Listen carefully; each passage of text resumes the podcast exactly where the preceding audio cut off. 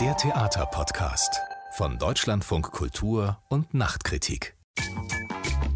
Hallo und herzlich willkommen zum Theaterpodcast Folge 2, eine Kooperation von Deutschlandfunk Kultur, das Theatermagazin Rang 1 und vom Theater Online-Feuilleton Nachtkritik.de.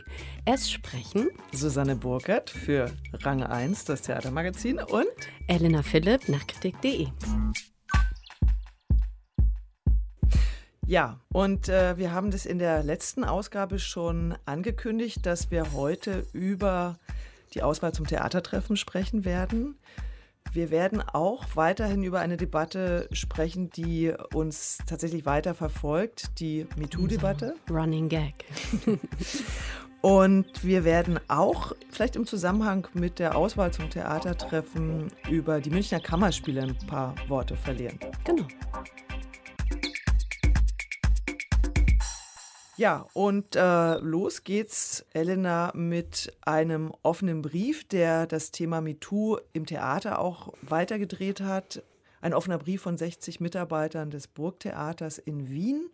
Und in diesem offenen Brief haben sie dem Intendanten Matthias Hartmann, den ehemaligen Intendanten des Burgtheaters, vorgeworfen, Sexismus, homophobe Aussagen, rassistische Aussagen und überhaupt ein Machtsystem, genau, was auf Druck Einschüchterung über Vertragsverlängerungen. basiert.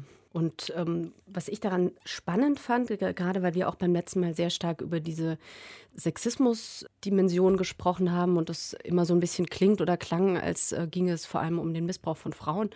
Dieser Burgtheaterbrief hat das in meiner Wahrnehmung nochmal rumgedreht oder hat diese andere Seite stark gemacht, die ja bei uns auch immer vorkam, äh, Stichwort Strukturänderung, weil die Dein einfach Lieblingsthema, Strukturänderung.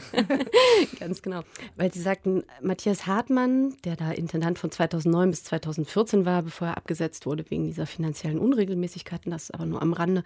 Äh, Matthias Hartmann hätte ein System der Angst und Verunsicherung etabliert, das vor allem auch auf seiner Doppelrolle als Regisseur und Intendant beruhte. Das heißt, diese Mitarbeiterinnen und interessanterweise sind das eben nicht nur die Schauspieler, sondern es sind auch Soufflösen, technische Leitungen, Geschäftsführer, kaufmännische Leiter, ähm, dann aber auch Menschen aus dem Ton, also wirklich die ganze Bandbreite von Mitarbeitern an so einem Theaterbetrieb, die schildern, wie ähm, schwierig das ist, wenn da jemand sitzt im Regiestuhl, der gleichzeitig aber auch über die eigenen Verträge entscheidet. Und das muss sozusagen ein oder war offenbar ein Instrument, dessen sich Matthias Hartmann recht häufig bedient haben soll, dass er Vertragsnichtverlängerungen aussprach. Die meisten Verträge an Theatern, der Normalvertrag Bühne in Deutschland zumindest hat jetzt irgendwie eine Laufzeit von ein bis drei Jahre. Und danach kann man aus künstlerischen Gründen, die natürlich sehr individuell sind oder von der Willkür des Intendanten abhängen können, sagen, der wird nicht verlängert. Und diese Nichtverlängerungen hätte Matthias Hartmann offenbar häufig ausgesprochen und dann aber wieder zurückgenommen, wenn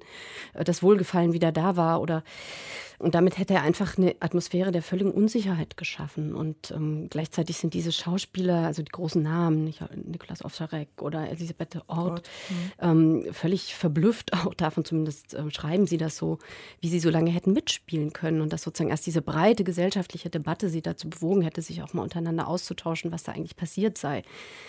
Ich habe ja eigentlich ein Problem ein bisschen damit, dass man das jetzt so also als, als große Kritik einbringt.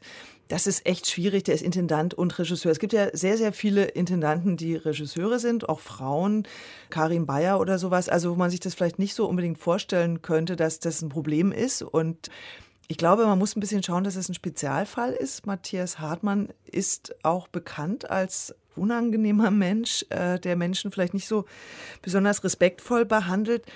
Unser Kritiker Michael Lages hat dann dann etwas gesagt, was zu einem Shitstorm geführt hat. Vielleicht hören wir uns mal kurz an, was er gesagt hat. Da versteht man vielleicht auch, was dann der Auslöser war für diese Reaktion. Die Leute, die sich da zu Wort melden, äh, die gehen auch extrem naiv an ihren Beruf ran. Also ich habe manchmal den Eindruck, die hätten gerne eine Inszenierung als Ponyhof. Also es gibt kaum Inszenierungen von wirklicher Qualität sei es von Klaus Peimann, sei es von Frank Kastorf, sei es von Johann Kresnik, in der irgendwann mal nicht irgendjemand gedeckelt würde, sei es intellektuell wie bei Kastorf, sei es körperlich wie bei Kresnik, sei es emotional wie bei Klaus Peimann, von Peter Stein ganz zu schweigen. Also ich weiß nicht wirklich, was Schauspielerinnen und Schauspieler erwarten, wenn sie vom Theater pure Demokratie erwarten. Das äh, hat Michael Lages hier im Programm von Deutschlandfunk Kultur gesagt und daraufhin gab es dann einen Brief auf nachtkritik.de von einem jungen Regisseur und einer Erwiderung darin. Genau, eine Erwiderung sozusagen Ed Aufschrei aus der Männerecke. Tim Tondorf, der dem Kollektiv Prinzip Gonzo angehört, fühlte sich von Lages extrem angesprochen, weil er das verstanden hat als eine Aufforderung, den Beruf als Regisseur nicht mehr auszuüben. Denn wenn Michael Lages sozusagen darstellt in diesem Statement, dass er ja übrigens auch relativiert hat, nachdem ähm, so deutlich wurde, dass er das nicht stehen lassen kann mit dem Ponyhof und dem Naiven. Wenn Michael Lages sagt, zu guter Kunst gehört auch dazu, dass man Menschen deckelt, dann könne er offensichtlich keine Kunst mehr machen, sagte Tim Tondorf, denn er wolle keine Leute deckeln. Und da wird natürlich ein ganz anderes Selbstverständnis des Regisseurs deutlich, dass Tim Tonnoff, wenn ich ihn richtig gelesen habe, schon auch ein bisschen aus seiner Altersgruppe heraus artikuliert. Also er gehört jetzt zu den jüngeren Regisseuren, also in den 30ern. Und diese Aspekte gehen in dieser Debatte ja auch irgendwie immer wieder durcheinander. Und ich glaube, es ist überhaupt noch nicht abschließend ganz klar, ob Kunst jetzt immer bedeutet, dass es da ein wahnwitziges Genie sitzt, das sich austoben muss, damit die Ergebnisse stimmen.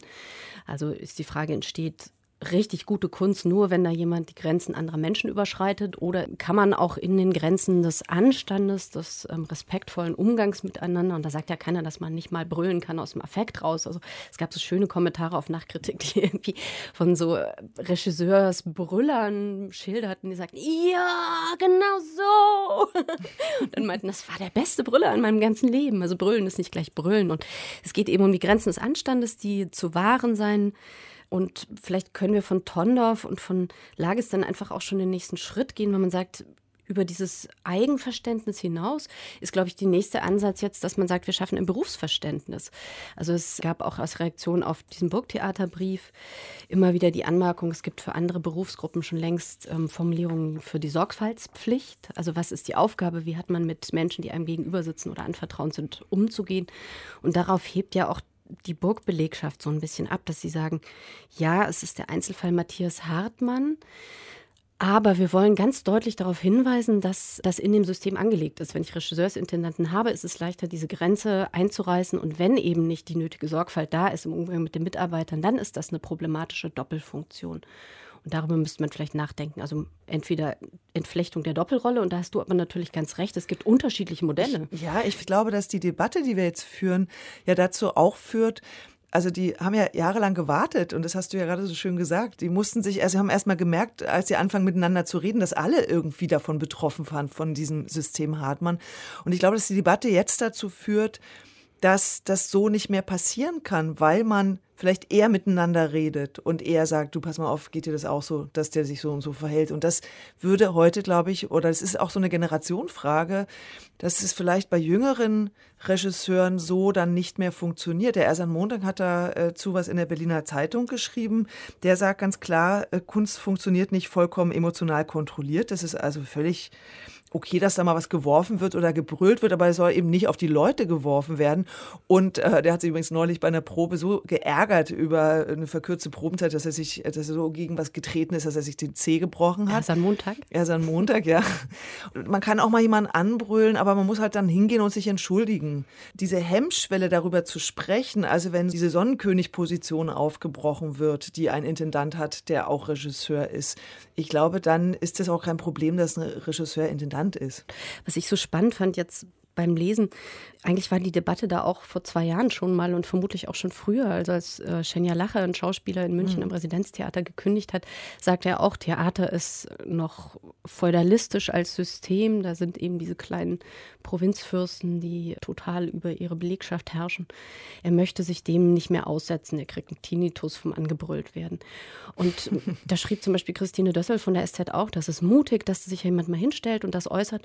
Und das ist, glaube ich, der Unterschied zu jetzt. Das waren damals einfach einzelne mutige Stimmen. Und das war es ja auch, als im Sommer da ja Stocker diesen Brief über Sexismus an der UDK schrieb. Das war eine Einzelne, die sich hingestellt hat und gesagt hat, ich sehe das so und das ist äh, systembedingt. Aber da kommen wir vielleicht jetzt an eine Stelle, wo man sagt, okay, wie verhindert man eben dann eine Form von Erniedrigung von Mitarbeitern? Und da könnten wir vielleicht auf eine Sache zu sprechen kommen, die der Dirk Pilz äh, von Nachkritik angeregt hat, der nämlich sich gefragt hat, wo ist eigentlich der Bühnenverein in dieser Debatte? Genau, der hat eine Kolumne geschrieben. Dirk Pilz ist Mitgründer und Redakteur von Nachkritik.de. Der sagte, es gibt ein Problem mit Machtmissbrauch an Theatern und dieses Problem sei durch nichts zu rechtfertigen. Also der hat sozusagen diese ganze Genie-Ästhetik und diese Prüderie-Vorwürfe einfach mal vom Tisch gefegt und hat gesagt, darüber reden wir gar nicht. Das ist uns allen klar, dass es dieses Problem gibt und dass wir einen Umgang damit finden müssen. Und wo ist denn jetzt eigentlich der Bühnenverein? Das heißt, die Arbeitgeberseite, die Theater und Orchester ähm, vertritt. Was machen die denn eigentlich in der ganzen Sache? Die sind erstaunlich stumm geblieben und hat die dann auf Twitter angeschrieben und hat ähm, mal Fragen formuliert, nämlich ob es nicht Zeit wäre, eine eigene Anlaufstelle zu errichten, bei der anonym oder nicht Fälle von Machtmissbrauch und Ausbeutung gemeldet werden können, auch von sexuellen Übergriffen, aber nicht nur. Und da antwortete der Bühnenverein anfangs etwas ausweichend, deswegen ist auch diese Kolumne entstanden. Und nachdem die veröffentlicht war, kam dann auch relativ schnell aus Köln vom Bühnenverein der offene Brief zurück an nachkritik.de, in dem dann tatsächlich mal drin stand, wo sie überall dran sind. Das hat der Bühnenverein dann auch geschrieben. Wir sind Mitglied des Kulturrates, tragen also auch das Projektbüro mit. Wir haben jetzt eine Arbeitsgruppe zur Geschlechtergerechtigkeit initiiert. Die soll sich offensichtlich im März zum ersten Mal treffen, wo es dann zum Beispiel auch um Gagengerechtigkeit und um die Familie Familienvereinbarkeit geht. Das heißt, langsam, aber allmählich äh, tut sich sozusagen auf der Arbeitgeberseite auch was. Und ähm, auch dort wurde von Uli Kuhn und Marc Montagne gesagt, wir wissen schon, wir müssen das ändern. Es ist vielleicht drastischer, als wir uns das am Anfang gedacht hatten. Also für sowas sind solche Debatten dann auch gut, auch ja. wenn es ein bisschen dauert. Vielleicht zum Abschluss dieses Themenkomplexes, der uns ja dann wahrscheinlich auch doch noch irgendwann mal wieder beschäftigen wird. Hören wir vielleicht noch Peter Kastenmüller. Er leitet das Theater am Neumarkt in Zürich und der hat es eigentlich ganz schön, den habe ich an dem Abend getroffen, als die Vorwürfe aus dem Burgtheater bekannt wurden. Und dazu hat er, was finde ich so ein bisschen Mutmachendes gesagt, das können wir uns jetzt mal anhören. Ich glaube, es ist echt ein Generationenproblem. Ich glaube, dass junge Regisseure oder künstlerische Verantwortung ganz anders ticken und ein anderes Selbstbewusstsein haben. Das merke ich selber, wo ich jetzt so, was weiß ich, so Mitte 40 bin und mit jungen Leuten zusammenarbeite. Und wenn ich dann manchmal irgendwie unbedachte, sagen wir mal, so, sogenannte politisch unkorrekte Sache loslasse, die mir immer auch passieren oder so, dann bekomme ich wirklich jenseits meiner Position als Regisseur blöde Blicke und da gibt es schon einen Prozess. Es gibt total tolle Leute, die können sich super benehmen, schon immer. Das sind auch alt und die haben irgendwie eine Art von Stil oder eine andere Vermittlung. Aber ich sage, es rutscht halt im Theater auch oft leicht ab. Und dann ist man wirklich auch, glaube ich, als Schauspieler extrem ungeschützt. Es sind gnadenlose Abhängigkeiten, das ist einfach so ich setze da echt ein bisschen, wie immer, auf, auf die Neuen. Und, und, die alten Säcke, die sollen sich benehmen. Und, und wenn sie jetzt eins auf die Schnauze kriegen, dann ist das auch richtig. Sehr schönes Schlusswort. Worte. Ja. so, damit lassen wir jetzt MeToo mal hinter uns, Elena, und gehen hier in unserem Podcast, Ausgabe 2, weiter zu einem Thema, was wir in der vergangenen Ausgabe schon angekündigt haben. Das Theatertreffen. Das beginnt im Mai in Berlin und dazu werden immer eingeladen die zehn bemerkenswerten, bewährtesten, bemerkenswertesten, glaube ich, Inszenierungen der vergangenen Saison im deutschsprachigen Raum. Und in diesem Jahr sind das auffälligerweise die Platzhirsche, die da eingeladen wurden. Also ziemlich viel Produktion aus großen Häusern, aus großen Städten.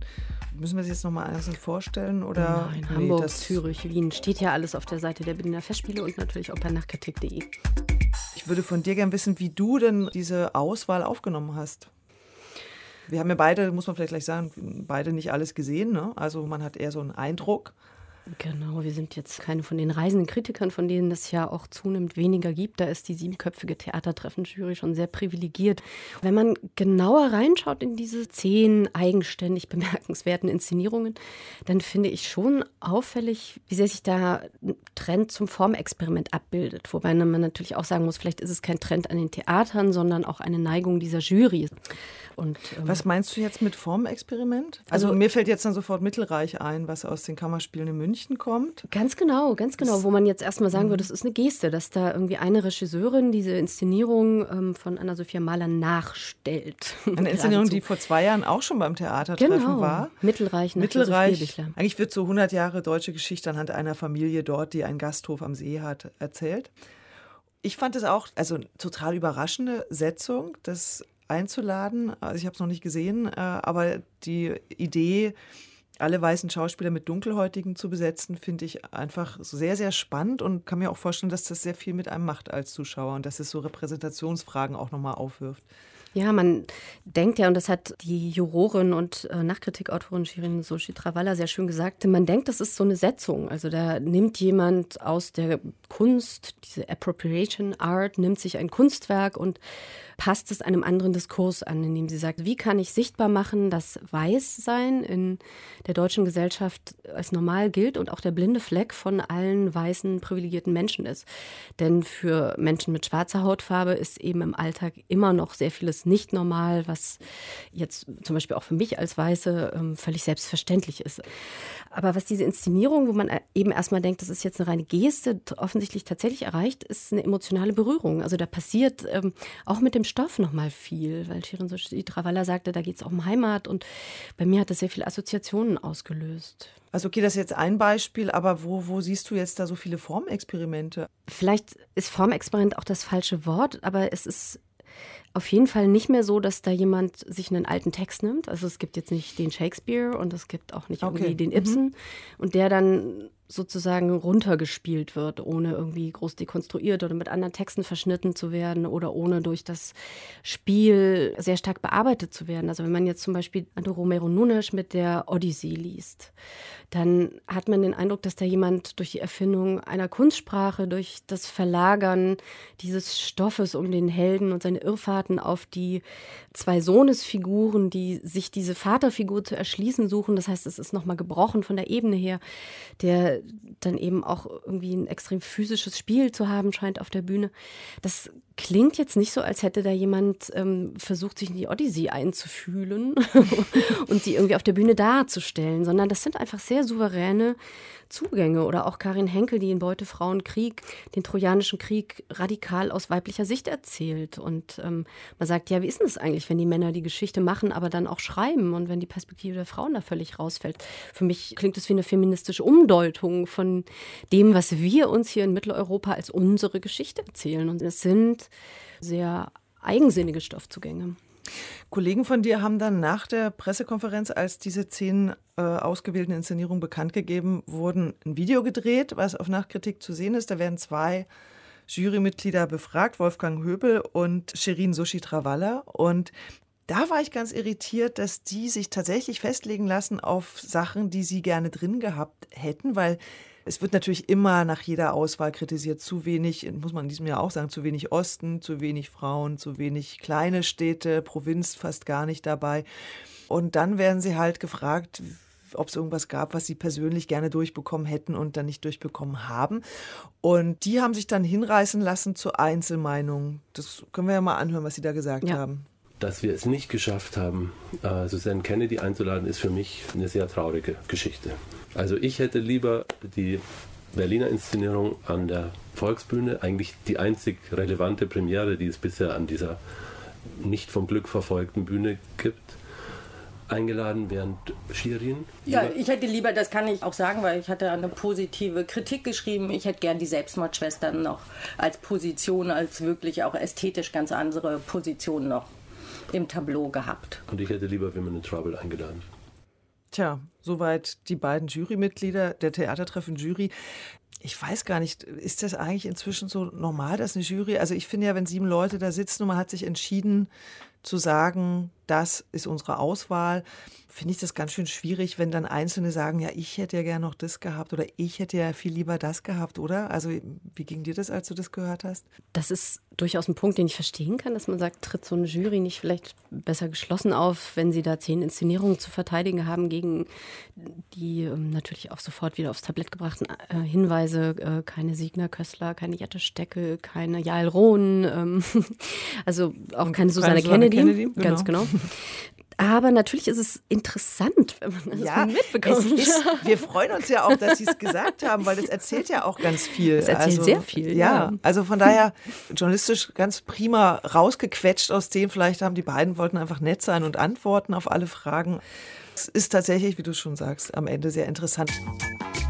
Und jetzt haben wir eigentlich eine ganz tolle Überleitung, wenn wir über die Münchner Kammerspiele und die Selbstmordschwestern, die eben nicht beim Theatertreffen sind, dafür aber zwei andere. Über eine haben wir schon gesprochen, Mittelreich.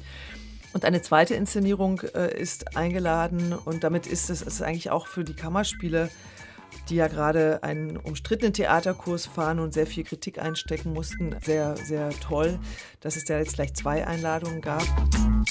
Die zweite Einladung ist Trommeln in der Nacht vom Hausregisseur Christopher Rüping. Genau, und das ist zum Beispiel, da komme ich jetzt wieder auf das Formexperiment und die starke Regiesetzung zurück. Auch er bedient sich ja so einer Form, die man vielleicht eher aus der Kunst kennt oder die jetzt zum Beispiel im Tanzbereich ganz stark ist und gefördert wird, äh, Form des Reenactments oder der Rekonstruktion. Das ist ja im Theater, das laufendes Repertoire hat, nicht üblich, dass man sozusagen irgendwas aus der Kiste zieht und dann nochmal spielt. Und das macht jetzt Mittelreich durch diese Umbesetzung, aber das versucht eben auch Christopher Rüping durch diese Brecht und Adaption kann man es gar nicht nennen, denn es gibt hier keine Zeugnisse. Aber es ist der Versuch, 100 Jahre Spielweise zu reflektieren, weil Trommeln in der Nacht von Brecht kam an den Münchner Kammerspielen 1922 zur Uraufführung. Das heißt, jetzt knapp 100 Jahre später schaut sich Rüping und, und das Ensemble mal an, wie denn die Spielweisen sich verändert haben. Vor allem, wenn man sagt, Brecht ist jetzt so einer der Gründungsmythen auch für die deutsche Theaterlandschaft. Und das finde ich formal wahnwitzig interessant. Also, dass man sagt, dass da jemand irgendwie eben nicht nur ein Stück inszeniert, sondern über das Stück heraus sich Gedanken macht über die Theatergeschichte und Übersetzungen, die wir vielleicht als normal auf dem Theater empfinden, die aber irgendwie historisch hergeleitet sind. Also ich möchte mir das gerne angucken. Das lohnt sich auch, das zu sehen. Ich war da für drei Tage zu einem so Mini-Festival, Showcase heißt es, gibt es seit vorigen Jahr und einmal im Jahr werden dann ziemlich viel Produktion in kurzer Zeit gezeigt. Man kann sich also einen ganz guten Überblick verschaffen.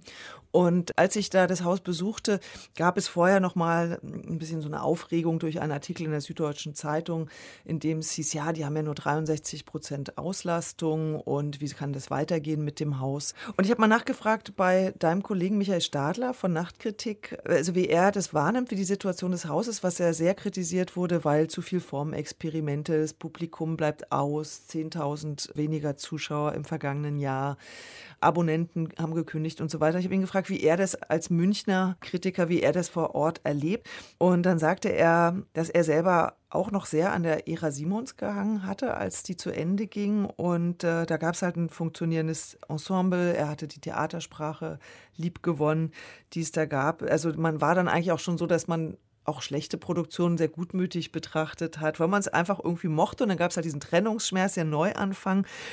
Und er findet auch, dass, dass mit dieser harten Kritik der Süddeutschen Zeitung äh, das Haus eigentlich souverän umgehen müsste. Aber er hat dann einen Punkt genannt bei dieser ganzen Kritik an dem Kurs des Hauses.